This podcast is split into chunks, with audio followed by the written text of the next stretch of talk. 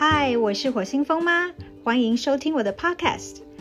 在我的节目里，除了平常讨论的亲子教养话题之外，还会邀请旅居世界各地的妈咪一起来聊聊新鲜有趣的话题。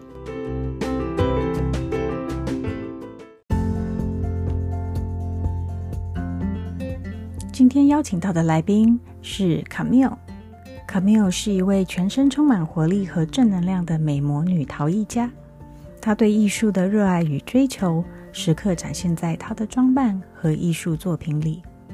前些日子，Camille 举办了他第一次的陶艺个展，风妈也有幸抢到了两个作品带回家好好收藏。而 Camille 的创作灵感，很多是源自于她的快乐家庭和虔诚的信仰。很高兴能邀请 Camille 来分享她的创作理念以及和家人相处的秘诀。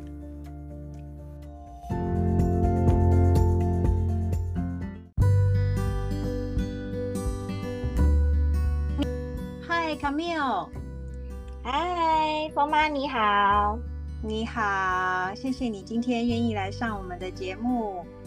嗯，你说你有点紧张，我觉得我们就跟我们平常聊电话一样好了。好的。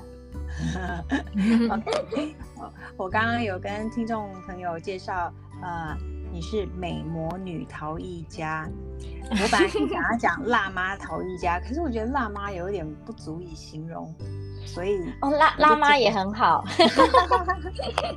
因为我不是很想要强调你辣的辣啊，不是不是辣妈的。哦，我不是我不是只有是妈，我是资资深妈妈。那不然那不然让你自己自我介绍好了。好，呃，各位听众朋友，大家好，我是有两个很大孩子的资深妈妈啊，一个呃儿子已经呃快十八岁了，然后女儿呃十四岁，然后我平常呃呃喜欢做的事情就是创作，那呃今年开始就是正式以一个艺术家的身份在呃经营我的生活。对啊，我一第一次认识你的时候，我就被你震慑。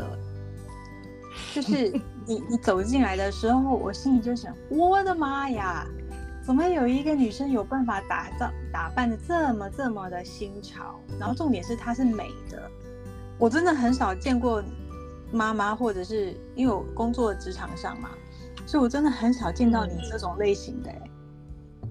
哦，谢谢谢谢，这样，而且我都害羞了。每一天都美，你没有哪一天不美的，我觉得这是比较神奇的地方。谢谢谢谢。OK，好，所以例行公事，来吧，跟我们分享一件你觉得很疯的事情。我觉得很疯的事情啊，呃，我我平常其实胆子蛮小，所以呃不太敢。做很疯的事情，但是我呃之前有尝试过做那个铺酱，跟呃 co steering，这个算是我自己觉得对我来说很疯的事情。那铺酱呢，就是从那个呃。就是在台湾的那种很野的山林里面，然后是秘境你，但没有人带你不会知道的地方，然后就呃开始走那个水道，然后你也不知道走到哪哪里去，呃那个呃带的那个。叫导游吗？带带着那个老师，他就会开始在那边扎钉子，然后他就说：“好，那现在我们就是要从这个地方开始往下降。”然后你就你都在他钉的时候，你都不知道说下面有多深。然后他钉完以后，然后就往下看，就呃 大概都是起跳，就是两三层楼那么高的一个呃。算是有水的地方，所以叫瀑降瀑布的那个瀑降，然后然后就沿着那个有水的地方开始这样拉着绳索，呃往下降。那这个是我觉得我做过算蛮疯的事情。然后呃呃，好像最高我觉得有到五层楼那么高哦，要从五层楼那么高的地方，然后呃摊着那个绳索，然后逐渐的呃往往下掉，然后最后再跳到那个。就水里面这样，这个我完全没办法哎、真的好。这是我觉得蛮蛮疯的事情。然后做完这个以后呢，呃，后来呃，大概几年前我们去西班牙那个马尤卡的时候，又有在做一次是类似的事情，但是这个对我来说。觉得更可怕，就是就是跳海，就是 就是在海海边的悬崖旁边跳海。其实其实他那个呃 brochure 上面没有说的很清楚，他只有说很好玩很好玩。然后我想说好好好，我就我就帮我们全家报名好了。然后到的时候我才知道是这样。其实我就一直一直很抗拒，一直不要。然后那个那个呃导游也是说不行，来的人没有一个人他不让他跳下去，我们一定要跳下去。然后我跟我儿子就是非常非常紧张在旁边。那我女儿跟我老公他们水性比较好，所以呃他们就是在当啦啦队。然后那一次我也觉得。非常的难忘，就是就是跳海这样跳下去，然后然后我还有跟我老公一起跳海，对我觉得 很 对，因为我一直不敢跳啊，然后然后就是那种感觉，就觉得说好吧，我们就一起死吧，就。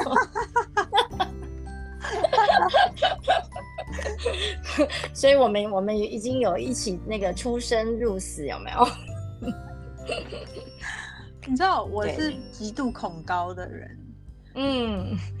但是呢，今年我也决定想要挑战自己嘛，所以呢，我一月份带小孩回南非的时候啊，他们就抓我去做 zip lining，、然后哦，南非的 zip lining 是很高的，就真的也是好几恐怖层楼的，然后是在山谷里面，然后我们光要到那个第一站就坐车坐了半个小时。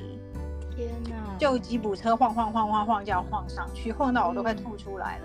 就你可以想见它有多高。然后我们嗯就一个一个好像十一条路线吧，这样子一一路像泰山一样这样子晃下来。好可怕哦！对然后我我我在夏威夷有做过那个 儿童版的，我就已经觉得超可怕。然后我不知道我自己到底哪根筋不对，我答应要去参加这种事情。我就想说，那两个女儿嘛，然后我自己好像那个妈妈躲在山下，好像也不是个事儿，就婆婆躲也就算了，妈妈也躲，然后让两个未成年小女生，我觉得好像也不太 OK，所以我就陪他们去。然后刚坐上去，因为它其实我们就是下面是没有那个没有任何的网子的，对，然后你你屁股就是绑着一个那种 harness，就是那个嗯，会坐你就坐下去，坐但是它又不是硬的，它就是一个软软的包住你屁股。那最主要的支撑是靠你那个连在上面那根钢绳的那个两嗯。两只锁。然后重点是你要滑下去的时候，因为是从高往低滑嘛，所以呢，你到最后你要刹车，你要刹车。然后呢，问题它刹车的方式呢，跟我们一般开车是反过来的。嗯，所以如果你你抓紧那个绳索一受力，它反而滑得更快。对，然后我我大概十一条，我滑了五六条吧，都是直接撞到那个教练的身上，你知道吗？天哪，然后呢，他们艳福不浅的，不是，他已经整天被人家抱个满怀。因因为通常大家滑个三四条都已经抓到诀窍，只有这一位年龄最大的妈妈 不晓得搞什么我真的是全那那那你到底要怎么刹车啊？就是如果不是抓紧，你是要放开吗？还是怎么样？对你，你要有一，就是你要轻轻抓，你又不能抓太紧。那可是因为你要滑下去的时候，会开车的人就会紧张嘛，你就觉得啊，那个距离越来越短了，你要踩刹车了。结果你一紧张一对抓，砰就撞上去。那结果后来我就慢慢调整，好，我就慢一点，慢一点，慢一点。结果我就卡在半空中，好可怕！我根本不能往下看，你知道吗？我就一直尖叫。然后呢怎么办？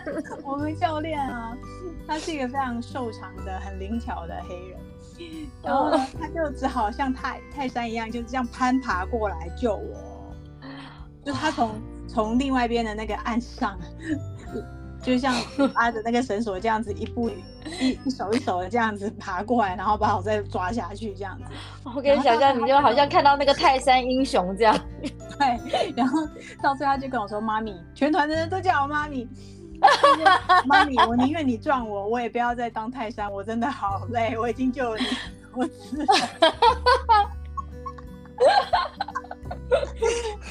好啊，以后有一天如果我去南非玩的话，你再跟我讲这是哪个路线。哎，在 Cape Town 真的，它是我好好挑战我自己一下。哎，它是南非最长的一个 Zip Line，其他的基地还没有这么多条，真的很爽。我告诉你，到最后你真的疯了耶！对。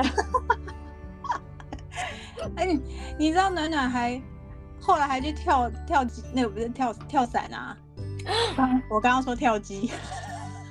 啊，跳伞对，其实就是跳机啊，你就从那个飞机上面跳下来。对啊，他之前十岁的时候跟他爸在纽西兰有跳过一次嘛，嗯，然后都是因为他那个风爸要跳，所以那个怎么办？疯妈嫁了一个疯爸，然后呢，那个疯女儿就说她也要去跳，可是小孩子嘛，她只能跳九千英尺，然后大人是要跳一万二，所以呢，这个爸爸就形容说。他的女儿因为是第一个跳的，她最小，所以在飞机的最前面，然后就他就眼睁睁看着一个男的把他的女儿抱着，然后就这样下去了。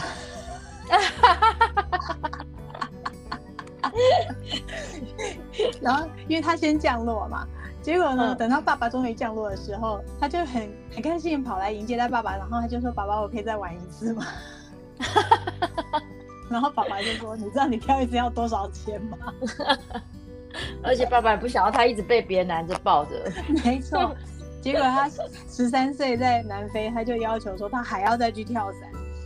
结果我就帮他报名，然后我们就开到一个真的是鸟不生蛋，然后一边开，我们就我就一直一边问我妈说：“哎，我们到底是不是开在正确的道路上？因为我路痴嘛，我就很怕我定错位。”结果在显示说还有五百公尺的时候，就这么靠近哦。我才一个转弯看到哦，机场在这里，然后进去以后就看到，我的妈呀，这个机棚好小哦，然后他要那个跳伞的飞机，好小台，很像我们那在那个电影里面看到那种在逃难的时候那种，不知道哪里南美洲租来那种小飞机，快解体，你知道吗？然后然后他就叫暖暖去签生死状。然后我想说，应该不至于吧？哈，结果来，结果来了一对德国情侣。嗯，那那个男生我觉得也快三十吧。然后呃，女孩子是南非人。然后那个男生紧张到一直跟我说他很害怕，他很害怕。我想你跟我讲没有用，没办法跳。然后他还跑去抓着暖暖的手说。啊！你这么小你就要跳伞了，我真的好害怕，我好害怕，怎么办？然后他就这样子，是他女朋友，他女朋友逼他的还是怎样？对他女朋友逼他，好可怜哦！我第一次看到男生比女生还怕。然后重点是什么，你知道吗？他们下来了以后啊，那个男的啊，抱着他的女朋友啊，在草地上痛哭流涕。然后他们两个就在地上在那边抱着打滚，然后亲来亲去的，然后流眼泪哦。然后就时间有点太长了，到观众跟那个工作会不会是就是说，这其实其实这个球就是他们能不能结婚就是这一关，然后好像过了这一关，然后那女的说好了，你这件事都愿意为我做了，我就嫁给你。对对对对对对对对对。对他就是夸张到我们大家都担心说他出了什么事，为什么还躺在草地上？结果发现他在哭。所以你刚刚跟我说迫降啊，然后还是临时打钉子的，我就整个头皮发麻了，你知道吗？然后你再讲跳海，我想你我不要演八点档。你跟你老公演八点档，真的是真爱。真的真的，因为跳下去之后，我也还有哭，就 你知道，就就是情绪太激动，就觉得说，好啦，真的是有那种共生死的感觉。然后你知道，我我去玩这 plan 没有哭，因为已经到最后很累了，你然后又很晒，然后我就想说啊，赶快把它划完，随便了。到最后把我吊上去，我都面无表情，生无可恋。因为过第四条，教练就说没有回头路喽，我们不可能再带你下去喽。你从现在开始，我们就是只能滑下去哦。你而且应该会越来越习惯吧，对不对？对，而且越来越对，我我觉得对啊，应该会越来越习惯。然后到最后，我们最后一条好像有三百公尺远吧？天哪，真的是你要有一个力气把自己晃过去，这样对，不然你就会卡在半空中。哎，所以那不会想，对，那你们小朋友那么那么那么瘦，就是也 OK 吗？OK 啊，这样感觉好像重一点人比较好下去。对对对对对对，我 因为重力加速度嘛。没错，我们这一团滑的最好的是那个一号，他是一位圆圆的印度先生，他比较有重量。对，然后我们只要看他有滑成功，我们就心很安这样。OK。好，言归正传。你你之前有跟我提到过说，呃，你的老公啊，跟你在教育孩子上面好像有比较不一样的看法，对不对？嗯，对啊，就是不一样的成呃成长经验这样子。嗯，那你觉得最不一样的地方是在哪里啊？我觉得呃，其实是。就从那个根本上的，呃，一个呃，他爸爸妈妈的准则跟我爸爸妈妈准则就完全的，呃，天差地远。这样，我爸爸妈妈在呃台湾的父母里面来讲，我觉得已经算是没有那么的传统，没有那么的，因为也有更更那种就是真的是，呃，是八达教育啊，就是反正打骂什么的。但是我爸爸妈妈还是觉得说。管教是必须的，然后呃，如果太严重的话，就是也会体罚。那呃，我老公他们家的是，就是他们觉得说，呃，小孩如果你呃平常好好的对待他们，然后他们真的做错事情的时候，你应该只要皱一个眉，或者就是说语气比较严肃，他们就会听你的。那如果说连皱一个眉，跟语气比较严肃，他们都不听你再打骂也没有用，这样子。所以呢，他们他们家就是，他就说他呃最严重的就是他爸爸有那种。就是很严肃的跟他讲怎么样子，然后他他自己就觉得很受伤，然后就自己就赶快做好这样，所以他没有办法明白说，就是为什么东方人会有出现就是体罚这件事，所以他那时候就是呃，反正我的小孩都在台湾长大，他就有跟我爸妈讲说，呃，你们要呃怎么样带孙子都可以，但是呢，就是不能够动他们的汗毛一下。然后，然后，呃，我爸爸，我爸爸以前，我我小时候他算是蛮凶，就尤其他教我数学的时候，就是敲脑袋，就用手这样敲脑袋，然后就越敲越不灵光，真的是他一敲就就头就就头脑空白，就很很怕说，呃，再过十秒钟还没有响，他就继续像木鱼这样一直敲一直敲，有没有？然后，可是我小孩都到现在都还会说，好像他们比较小的时候，有时候我很急的时候，我会说啊你怎么这样子？然后我就拍一下手臂。然后因为他他们从来没有都没有被打过，所以呢，连拍一下手臂，他到现在都还还会就指控我说妈妈有打过我，就拍一下手臂算打过这样。嗯，然后我觉得，呃，我们也比较容易，就是中国人会那种望子成龙、望望女成凤，就是会有一些期望，就觉得说啊，我就好好的帮我小孩规划，所以他以后做什么做什么，就是会有一些期望值。然后，呃，我老公他爸妈是从以前就是说。小孩要做什么就让他们做什么，没有任何的期望，所以呃，就养成我我我老公跟跟我小姑其实都是资质上算是很不错的，可是他们两个都没有念完大学，都呃我我老公就是呃念了一年大学以后他就开始创业，然后他所有的那那个时候一起呃创业的 partner 都有回去念完大学，只有他爸妈说。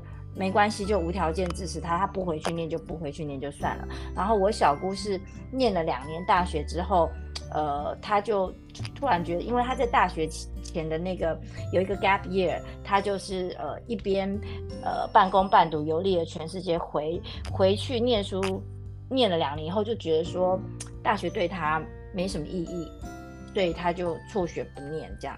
然后他爸妈就是都是无条件支持他们。那我觉得这个是，如我爸妈完全没有办法想象。我记得我呃填大学志愿的时候是，诶，算是我爸主导就对了。这这这说好，我们来看说你现在那个呃分数到哪里，然后的呃前前五个志愿都是都是他呃在主导的，但他会询问一下我的意见，但是好像是他在填志愿这样。对。就感觉像婚礼都是邀爸妈的朋友，哦，对啊，对啊，对啊，所以这个我觉得是我们家非常不一样的地方。然后呃，曾经就是说，呃，我有跟他讨论过，哎，那我们小孩以后长大，如果说他们也要走一个跟别人非常不一样的路，你我们可以插手管吗？还是不行这样？然后他就说，就是要像他爸爸妈妈这样，就是呃。好像他们要做什么就随他们，可是我觉得我我老公在在东方久了，我觉得像我我儿子他呃今年就开始要准备申请大学，他也呃非常的 involved。那我儿子刚好是他就是要走那那个一般道路，他就是要好好升学那种。但是我现在就是自己心里面会觉得说，我老公可能不会像他爸爸妈妈那么的。就是随他去这样，我觉得他是还蛮 involved 在我儿子以后要做什么、要读什么这个道路上面。我觉得也是蛮有趣，嗯，蛮有趣的。对啊，因为我就回想我自己升大学的时候，我是有去问过我爸妈，我适合念什么。但是他们没有跟我说我应该要念什么，因为可能觉得讲了我也不会听吧。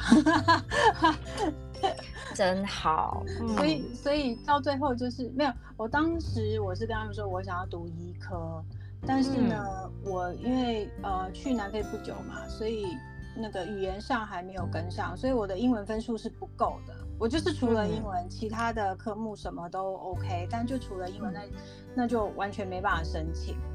所以就只好退而求其次。那退而求其次的话，就变成什么都可以了，那就开始有点迷茫，对啊。所以到最后就兜兜转转这样子。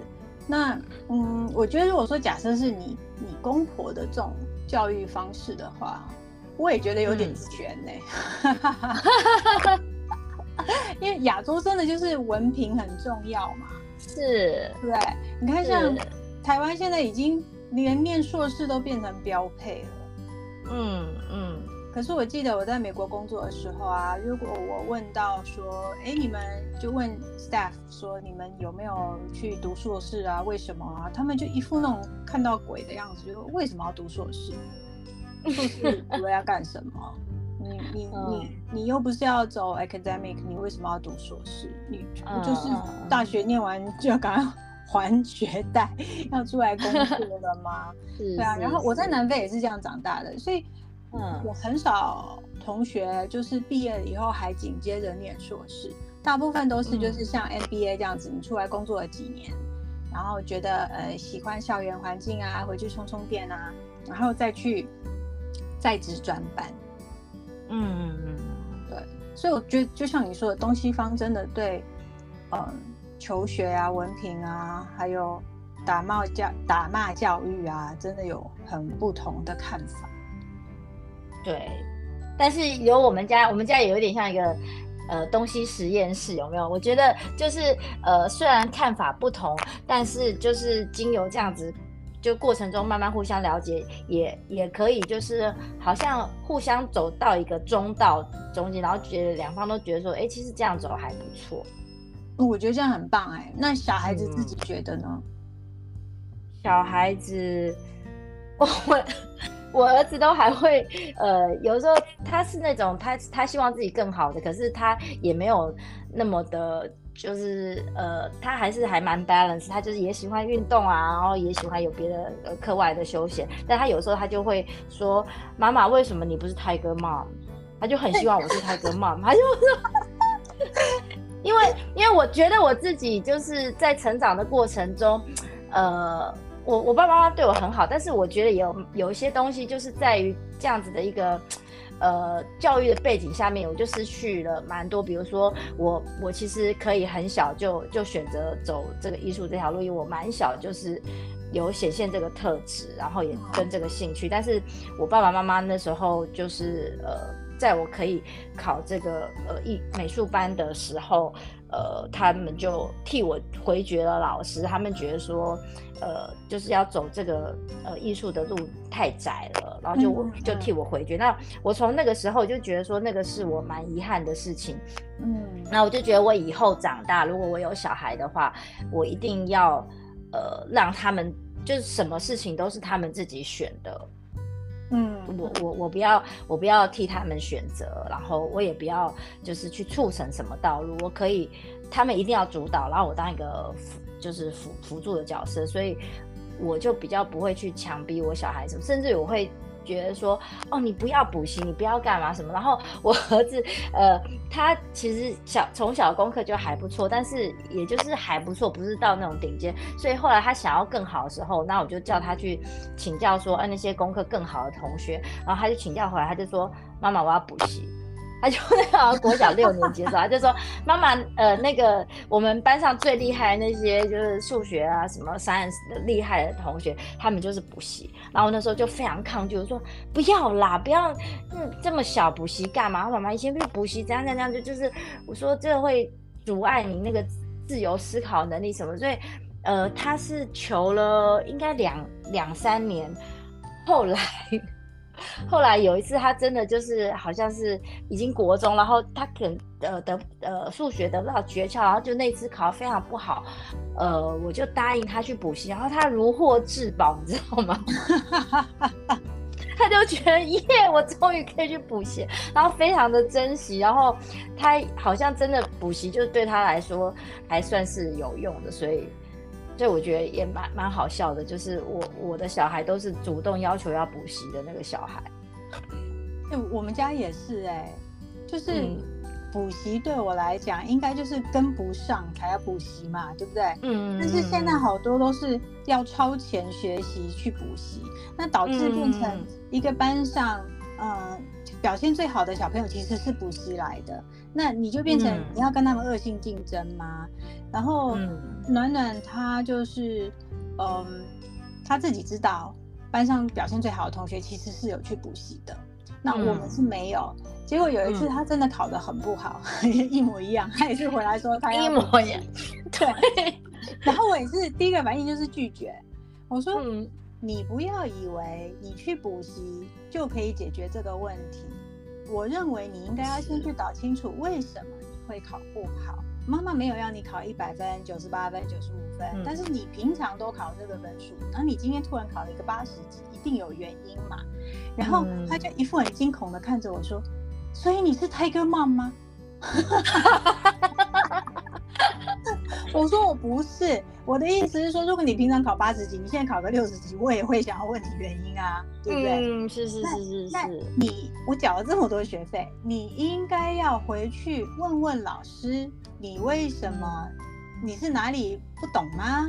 还是你是粗心大意？你要搞清楚你为什么错。然后，你如果真的听不懂，那你去请教老师。真的，你觉得老师教的不好，还是怎么样？我们再来想办法从别的地方加强。就像你说的嘛，去请教那种呃学的比较好的同学，不然怎么会？因为我很担心说他觉得补习就是一个捷径。然后好像就是我们买了那个高尔夫球衣服，就会觉得自己打的很好的样子。因为我会做这种事啊，所以我也会啊。所以我我从事什么运动啊，反正装备一定要最好。对，装备一定要最好的。但这毕竟是学习嘛，所以我觉得大家对呀有这样的想法。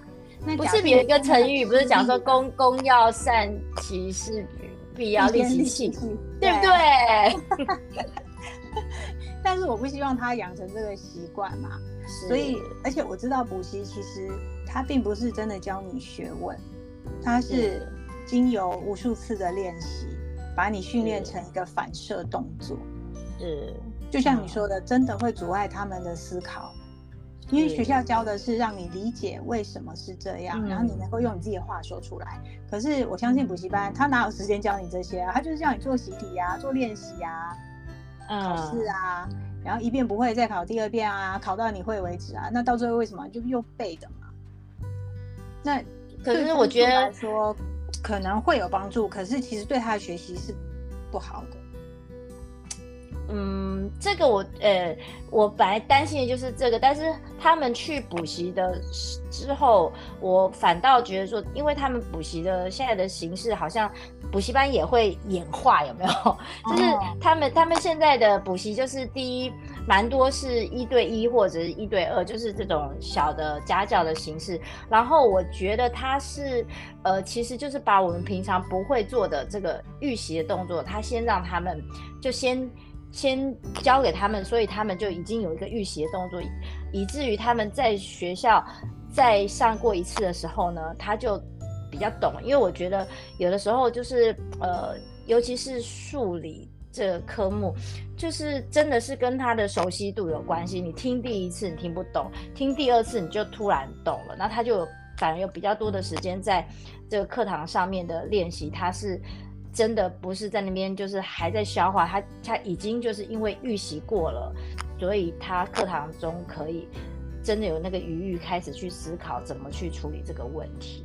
所以我现在反而是有一个比较正面的呃想法，就是说，如果说你补习，呃，但是补习的这个呃三号他引导的方式是是一个良性的，我觉得也是不错的。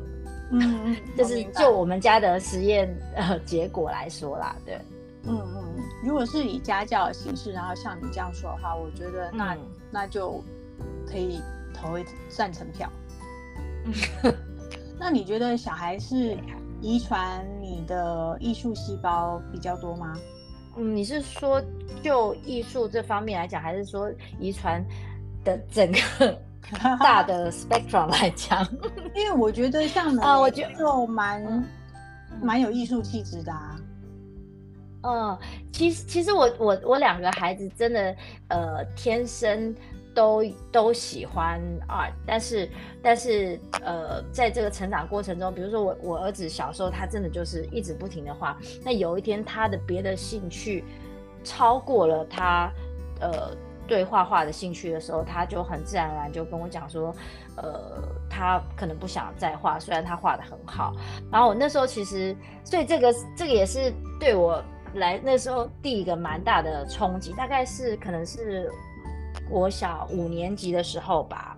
嗯，然后他就说，哦，我不想要再继续，就是以后，呃呃，他们有选修课嘛，他说我不想要再继续 take art 这样，因为因为我觉得我对别的兴趣比较浓厚。然后他也就没有继续画，然后那时候就觉得，可是他很会画啊，他还有去参加一些比赛，然后老师都还要把他的东西就是拿出来说，我觉得他有，甚至有拿给给艺术家看，说哦，我觉得他很有呃成为艺术家特质，因为他的呃画里面有很多的 message 这样子。但是那个时候呃，当他这样跟我讲的时候，我就觉得第一次 这是一个对母亲的考验，就是我，别说我是不是有照我自己说的，虽然。嗯，我说我不要去，呃，主控，就是呃，孩子以后要怎么成长，那我是不是忍心放手？虽然就是我觉得他有天分，而且别人也觉得他有天分，但是当他就觉得说他没有那么大的兴趣的时候，我会不会让他放手？那我后来就是就忍痛说好啊，那就就算了吧。我觉得你真的很了不起，因为因为假设因为因为今天是艺术嘛，假设是反过来。嗯嗯，你可能会被揍 就对啊，因为我就觉得说，这这他没有没有喜欢的话，也许他以后会 pick up。可是如果勉强他一直去做这个事情，真的以后他可能在这边受伤了，他再也不想要接触跟艺术任何相关的事情，这样也不好。因为你看，你你你的创作魂一直都没有熄灭，然后是后来呃比较爆发期，也是当孩子比较大了，你比较有余裕的时间之后嘛，对吧？是是，但是其实我我有蛮长一段时间是我是觉得受伤，所以呃呃大概是从高中，然后一直到出社会这段时间，我都。不不太在画了，嗯嗯，对我就觉得。说这是一个好像呃一个一个伤心的事情，对，那是后来因为信仰吗？嗯，我我觉得我觉得是因为呃其实也是时间多啦，就是就是。反正后来呃没有没有在工作，然后然后呃我我觉得就是我自己带小孩，然后还有加上我爸爸妈妈有帮忙，就自己有一些余裕的时间，然后就开始创作。但是真的就是说比较认真去经营这个创作，真的就是因为信信仰的关系，就是呃在一次祷告当中，就是我蛮蛮清楚的去。呃，听到说神跟我讲说，我可以呃借着我的创作去安慰到很多人，然后他也开始给我很多的呃创作的灵感跟方向，对，所以我我觉得应该是说，呃，神让我比较认真去看待我创作这件事情。老实说啊，你之前呃初期的一些话啊。因为跟你的信仰比较有直接的连接，然后因为我不是基督徒嘛，所以呢，我没有太深的感触，我只有觉得说，哇，你可以把你的信仰跟你的艺术的爱好结合在一起，算很厉害了。因为很多人做不到这一点。可是你真正震撼我的是你的陶艺作品。嗯，谢谢。所以说是我没有想过说会有人用这样子的方式来呈现。然后，谢谢，是一个非常抽象又写实的东西，我不知道要怎么形容，我现在词穷，这就是为什么我一定要把你的作品搬回家。哦，谢谢谢谢。对，因为每次看到他们，我就会觉得，嗯，很有爱，很有生命力。啊，听众朋友们，如果不知道呃卡米尔的那个作品长什么样子呢？欢迎到他的网站上。谢谢。对，照片都有在你的网站上嘛，对不对？嗯嗯，对对对对对。哦，我觉得这你刚刚讲的这一点，我我觉得呃也也蛮有趣的，就是我觉得呃刚开始在得到这个就是神的 message 的时候，我真的会觉得说我就是要很用力的把这个 message 放在我的创作里面，然后这个怎么说？可是呃，我有听过另外一个。基督徒的艺术家，他也是说，他刚开始就是哦，他很刻意的要把一些神的 message 就是放在他作品里面，然后反而呃，因为这样子的一份刻意，会让人家觉得有距离，就是对，然后但是我觉得就是在创作的过程中，越来越越越 relax，就是去。享受就是说，我不管在做什么，我不用特别是想说，哦，我要放一个神的什么 message 在里头，而是我在这个创作过程中，我整个都觉得我很被滋润，很被爱。呃，那我觉得就是看的人，呃，欣赏的人，他也会感受到这一份，那那那一种的 message 是更更深远的。嗯，真的，对。所以那个有从你的作品里面展露出来，就是比较后面，因为画画是比较前面，对对对。我现在还有在继续在创作，就是我后期的心情就觉得说，呃，我不要那么的刻意的去，就是说我要说一个故事，而是我就在 focus 在这个故事本身。嗯嗯嗯嗯，对对对就就比较不不教条，是不是这样讲？嗯。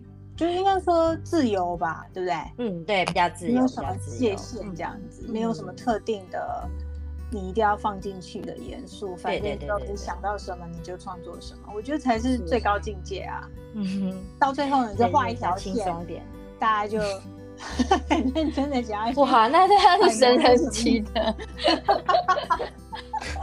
我我自己还不太懂那那种层次的 art，我我我也那个没有什么会。那个嗯，那个还蛮高深的。对，嗯，那那像你的作品里面啊，也蛮多是跟家庭有关，嗯。对，你会做你自己啊、小朋友啊，嗯，一家人的那种很亲爱的感觉，我觉得就会让大家觉得你家庭非常的和乐。你有什么秘诀可以分享吗？嗯，我除我了手牵手去跳海以外，哎、这个很重要，就是 就是要有那种我们要一起，就是我们不要说呃呃，像我们现在很流行讲说什么神队友、猪队友这样子。那那我觉得我们我自己会觉得说我我要一直的把我的队友当成是神队友，因为如果我的队友我把他想成是猪队友，那我跟他同队，那我是什么嘞？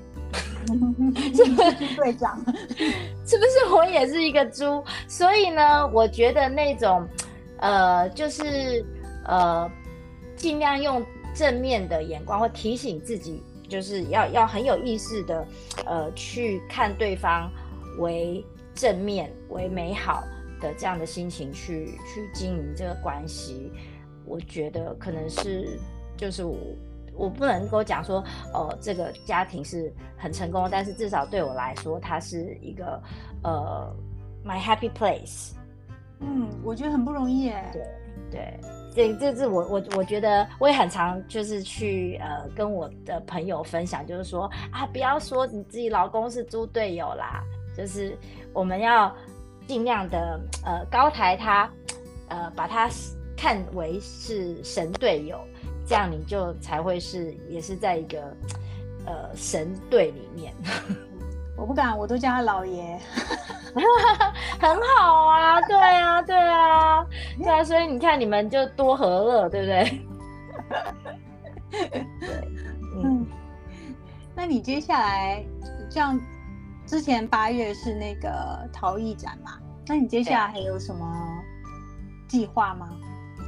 哦，我接下来就 做这个都要做做很久，对对对。但是，但是我有有一些就是可能呃异业结合的的一些案子，呃正在进行，就是呃现在可能还不方便透露太多，要给大家惊喜。但是就是可能会跟呃别的行业来做一些比较生活化的结合，所以会商品化。买。嗯，会有商品化，然后呃，我也想要做一个绘本。嗯嗯，听起来好赞哦！我跟你说，你出了商品，我就一定会去买。耶，超爱买的。风妈是很有购买力的，促进经济发展。呃，没有，而且能够被风妈呃看中的。东西都一定会卖，因为风妈的。眼光非常好。哦，谢谢。是不是？可能是因为我的。朋友都非常优秀，所以他们出的。东西品质都很高。那我是要无条件支持的。谢谢。好，我们彩虹屁吹完了。最后呢，呃，你要不要跟大家分享一件呃最近发生然后比较瞎的事情？因为我觉得你应该有蛮多可以聊。哦、对呀、啊，就是 就是真的蛮多的。好，呃呃，我们家是那种就是瞎瞎一家。就那个呃多多利家庭就对，就是什么事情都会忘记，所以呢，我们每次呃发生虾的事情就就大家都不会有太大的意外，然后也也都 就说 OK 啦。所以像像、呃、我每次呢呃那个要要出国的时候，我就会。很努力的，我甚至还有去买过那种呃一一张纸，因为它就就写说 packing list，就是哦大概有好几个表格，然后你可以勾勾勾勾勾，那那种纸我都有买过。然后我 对对，然后然后然后呢，呃，已经也就是有非常非常多次出国经验了，但是我每一次出国，呃。就是 packing，我一定会忘记一个东西，我不管再怎么样努力，然后我都已经就是人家是那种呃说走就走一个行囊，我都是说走就走，然后一一一一大卡车这样，就是已经 能够想到什么就就带什么，甚至于还有那个出国的时候，呃，因为我想要每天都美美的出场，所以呢，我还会拍照，说我第一天呃如果是去这个场合，我就整套的衣服跟饰品哦都摆在地上，然后拍一张。张照就是说哦，等一下，呃，今天要去这个城市，就要穿这个，这样跟那个城市的 vibe 才会相合，有没有？我是这这么的精心，但是我每一次 packing 都还是会忘记东西。我这次去泰国玩的时候呢，我就觉得说，我真的就是包山包海，我都都包到了。我觉得我这次一定什么东西都不会忘记。结果第一天要去游泳的时候，我就找不到防晒油。你看，天哪，怎么会？到泰国这么一个热的地方，然后就没有防晒油？啊，想说怎么可能？怎么可能？呢？我怎么可能？到一个热的地方没有没有带防晒油？然后我就想说，哎，对，一定是我那天跟我女儿，因为我女儿就是我这次是要去看她比赛，然后我们是分别 packing，一定是我拿给她防晒油之后，我忘记把我自己的。放在行李箱了有没有？然后我就就出国，他觉得啊好，那那这也不是大事，反正去那边应该到处都买到买防晒油，我就买到防晒油了。然后呢，一直到最后一天我要回来之前呢，我就不知道再掏一个什么东西，我就摸到防晒油了。我已经要回来最后一天的晚上了，我才发现哦，其实我是有带的，只是我塞在哪一个角落，从头到尾都没有拿出来。对，好，所以这是这个我可以提瞎的事情。没有没有，这个不瞎，因为因为我也是这样子。好了，我也很瞎，就是我的东西都不是不见，只是我忘记我收到哪里，是不是？这很瞎，这很瞎，我自己就翻翻白眼翻到天花板上面去。还好啦，防晒油嘛，就是你知道吗？到随便买都有啊，不要给自己。对，就就因因此促进了泰国经济，因为那时候我就觉得就是好好沮丧，说为什么没有带防晒油，然后还这边就是多买了好多条，毛起来每个包丢一条。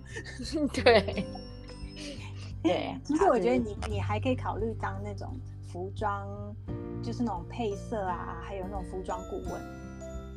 哦，这我我我真的这，可是可是我的问题就是啊，我每次就是呃穿一套，然后人家觉得很漂亮，我就说，呃，他就说，哦，你这样穿好好看哦，然后我就会呃呃呃非常的热心，就会跟他讲说，哦，我跟你讲这是什么牌子的，呃，那那你可以去买，或者我可以帮你买，然后他们下一句就会说，可是我不敢穿 像你这样，一个是不敢穿，一个是没有你那么漂亮的身材。真的还是有错，所以呢，如如果如果说那个我要当那个造型设计师的话，那欢迎风妈当我第一个客人。我要再减个公斤，我是很有兴趣的这样子。好好，我我这个放在心上，我一定会来讲。好的，好的。那今天就非常谢谢我们的美魔女 Camille 来上节目，分享了他们聊得好开心的一家，对不对？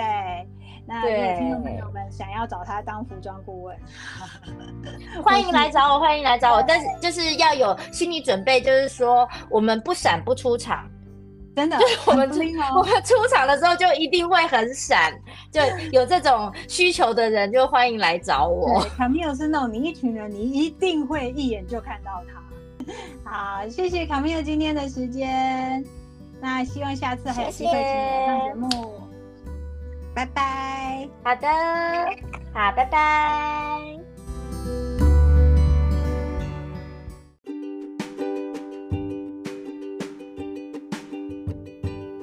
还喜欢我的节目吗？